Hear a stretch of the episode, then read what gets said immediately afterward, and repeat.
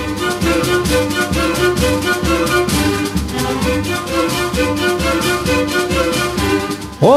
Meu amigo, olá, minha amiga, gente boa, tudo certinho, tudo na santa paz por aí. Olha, somos nós chegando mais uma vez na sua casa, no seu rádio, trazendo para você, para sua família também, para todo mundo aí, uma nova edição do programa O Homem e a Terra, que é um serviço de comunicação do IDR Paraná, Instituto de Desenvolvimento Rural do Paraná e a Par Emater. Na produção e apresentação estou eu, Amarildo Alba, contando com a ajuda ali do Gustavo Estela, né? Sempre na sonoplastia.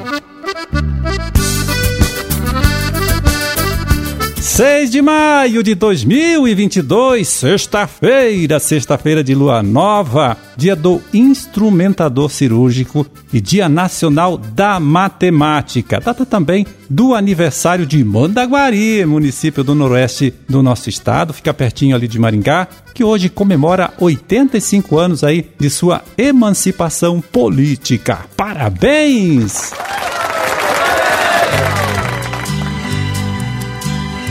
Pois é, olha só, o Ministério da Agricultura está trabalhando junto com a ADAPAR, que é a Agência de Defesa Agropecuária aqui do Paraná, para avaliar como está a ocorrência das doenças causadas pelo ataque da cigarrinha no milho, né? Doenças conhecidas como enfesamentos. Ação que, num primeiro momento, está identificando a presença da cigarrinha nas plantações de milho e depois vai analisar em laboratório, viu? As folhas doentes coletadas também nessas plantações. Então, esta iniciativa, olha só, vem motivada pelo registro do aumento no uso de inseticidas para o controle da cigarrinha. É, essa cigarrinha né, que transmite as doenças conhecidas como enfesamentos na cultura do milho. Aumento, principalmente, olha, segundo a DAPAR, na dosagem do produto. Para se ter uma ideia, é, na safra 2019-2020, a dosagem média era de 19 ml de inseticida por hectare, tá? Passou no ano seguinte para 136 ml de agora nesta safra, safra 2021-2022, os produtores já estão usando quase um litro, né? de inseticida por hectare na média, né, para o controle da praga, dessa praga aí, que é a cigarrinha do milho, tá certo? E é de fato uma situação preocupante que merece toda essa atenção, toda é, essa preocupação do Ministério da Agricultura e também da ADAPAR.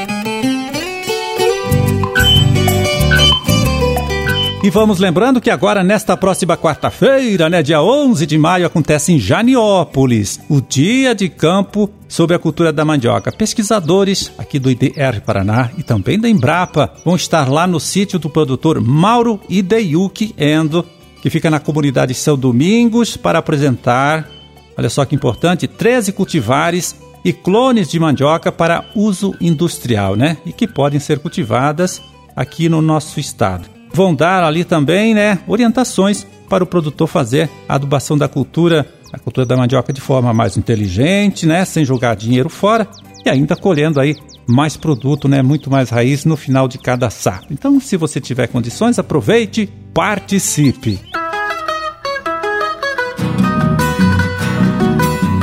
E vamos ver como fica o tempo né, nesses próximos dias aqui em nosso estado, chamando mais uma vez a participação do agrometeorologista Luiz Renato Lazinski. Vai lá, Lazinski, explica, conta pra gente como ficam as coisas nesse final de semana, né? Dia das Mães aí e na próxima semana também. Olá, Marildo. Olá, amigos do programa Homem à Terra. Tivemos aí esta frente fria que passou ao longo desta semana aqui pelo sul do Brasil acho que todos acompanharam, muita chuva, principalmente em Santa Catarina, não é? Essa frente fria já se deslocou para a região sudeste, Amarildo, e nós estamos sob a influência de uma massa de ar aí bastante fria, não é? Que vai influenciar o tempo nos próximos dias aqui em todo o centro-sul do Brasil. Hoje, sexta-feira, o tempo melhora bastante, como nós falamos, essa frente fria já está em dissipação ali na região sudeste e o tempo firme. O sol predomina em praticamente todas as regiões do Paraná. Hoje, ao amanhecer, ainda poderemos ter algum nevoeiro, principalmente nessas áreas de vales e baixadas, não é? E frio pela manhã, muito frio ali no sul do estado, mínimas aí bem próximo de zero, entre 1 e 3 graus, não é? Mas o tempo é bom, o sol predomina, muito bom para atividade no campo. E segue assim, não muda muito. Nós vamos ter aí um final de semana com tempo bom, tempo seco, sol predominando, não há previsão de chuva. Segunda, na terça-feira, aí sim a chance de algumas pancadas isoladas podem ocorrer aqui no estado, mas só na terça-feira, devido à passagem de algumas linhas de instabilidade aqui pelo sul do Brasil. Mas são chuvas bem isoladas e se vierem de fraca intensidade. E segue com o tempo bom, tempo seco aí, firme, quarta, quinta, até o próximo final de semana. Não muda muito, praticamente não há previsão de chuva aqui para o estado do Paraná, não é? Agora, vale ressaltar o seguinte: ainda hoje, na sexta-feira, aqui no litoral do Paraná, todo o litoral da região sul, de uma maneira geral, né? A, o mar continua muito agitado e nós vamos ter ressaca com ondas aí bastante altas. Então, pessoal que pescador, pessoal que vai ao mar, tomar muito cuidado porque o mar vai estar muito agitado e ondas muito altas ainda nesta sexta-feira. Diminui aí essa intensidade dessa ressaca a partir aí do final de semana, né? E volta ao normal no início da próxima semana. Com relação às temperaturas, como nós falamos, nós estamos sob a influência de uma massa de ar aí muito forte. A Marildo derrubou as temperaturas e vai fazer frio essa semana. Final de semana ainda faz muito frio. Nós vamos ter aí no sul do estado temperaturas mínimas, região de General Carneiro, Palmas, por ali, mínimas aí bem próxima de zero, com madrugada amanhecer aí com formação de geada neste sábado principalmente, não é? As máximas também não sobem muito, as mínimas aqui na região dos Campos Gerais, Curitiba,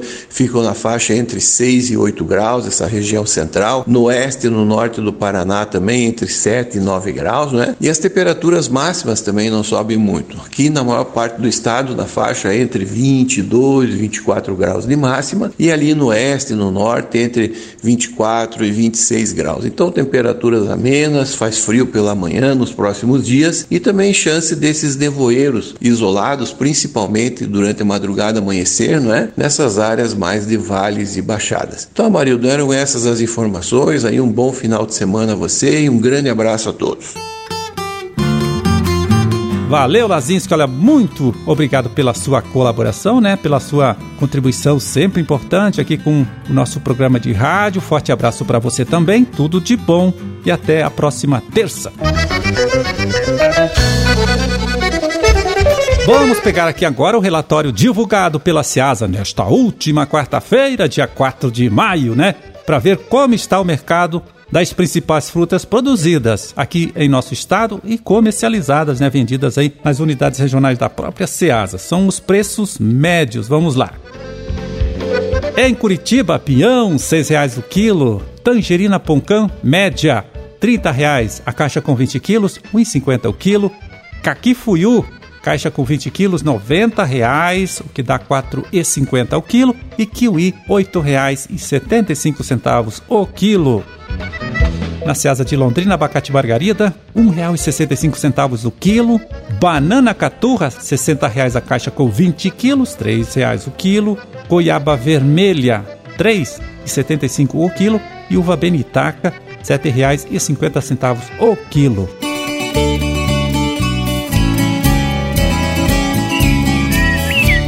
Bom, e agora um recadinho bem rápido aqui, olha, para você que trabalha com a cultura da soja. É produtor, né, plantador de soja ou profissional que atua na prestação de assistência técnica aos sojicultores. Veja bem, entre os dias 16 e 19, agora deste mês de maio, acontece em Foz do Iguaçu o nono Congresso Brasileiro da Soja, né? Uma promoção da Embrapa, tá? E você pode conseguir mais informação, também fazer a inscrição, né, para participar do evento acessando o site oficial do Congresso, que é né, lá na internet www.cbsoja, CB de Congresso Brasileiro, né? Então, cbsoja.com.br, tá certo? Então fica aqui mais essa dica para você.